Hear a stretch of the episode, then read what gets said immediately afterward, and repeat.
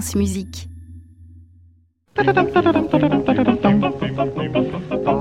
Et on termine la matinale comme tous les lundis avec votre chronique Aliette Delalleux. Bonjour. Bonjour, c'est Ska Deville, bonjour à tous. Alors de quel sujet allez-vous nous parler ce matin?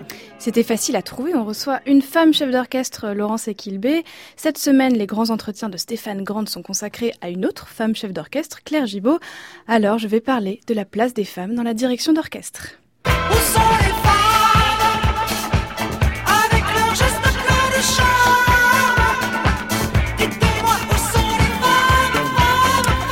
Alors où sont les femmes chefs d'orchestre? Le plus gros cliché serait de dire qu'il n'y en a pas. Bon, c'est faux, elles sont sur France Musique déjà, mais c'est vrai que dans le monde culturel, leur place est encore très faible. Chaque année, la SACD, la Société des auteurs, compositeurs dramatiques, publie une étude sur la place des femmes dans les programmes des spectacles vivants en France.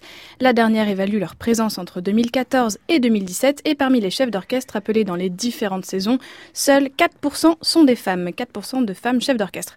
Alors pour avoir déjà travaillé sur le sujet, on peut avancer quelques explications mais qui ne font pas office de vérité absolue.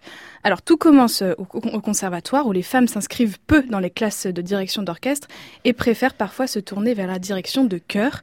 On n'explique pas vraiment ce choix, vouloir être chef c'est souvent une vocation qui arrive assez tôt, mais le problème vient peut-être de la représentativité. Alors pour illustrer ce phénomène, j'ai une anecdote personnelle qui remonte à ma période de lycée, en plein questionnement sur mon orientation professionnelle.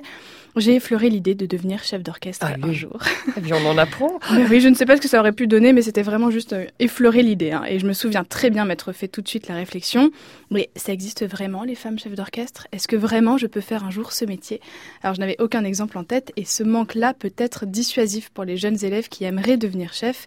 Il faut se projeter, et pour ça, il faut des exemples ou des modèles. Et puis il y a aussi un problème euh, un peu plus administratif, Aliette. Bah oui, la grande majorité des institutions culturelles en France sont dirigées par des hommes et on ne réalise pas toujours l'impact que cela peut avoir sur, la, sur les nominations ou sur les programmations.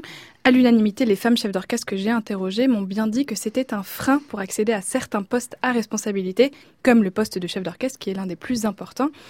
Donc les femmes chefs d'orchestre existent, que tout le monde se rassure, hein, mais je pense qu'on ne leur accorde pas encore assez de place dans le monde culturel, ni assez de légitimité. Et puis c'est un milieu, comme beaucoup d'autres, où le sexisme est encore assez présent. Devenir chef d'orchestre quand on est une femme, c'est accepter de se battre pour exister. Et d'ailleurs, l'un des plus gros clichés qui existe aussi quand on aborde ce sujet, c'est bien de dire mais une femme n'a pas assez de force physique ou pas assez de force mentale pour diriger un orchestre. Et là-dessus, j'ai pu avoir la meilleure réponse d'une des chefs interrogées, Elisabeth Askren, qui m'a dit qu'elle faisait toujours allusion à la guerre des étoiles face à ce genre de réflexion, et elle répondait Maître Yoda est petit de taille, mais sa force est énorme.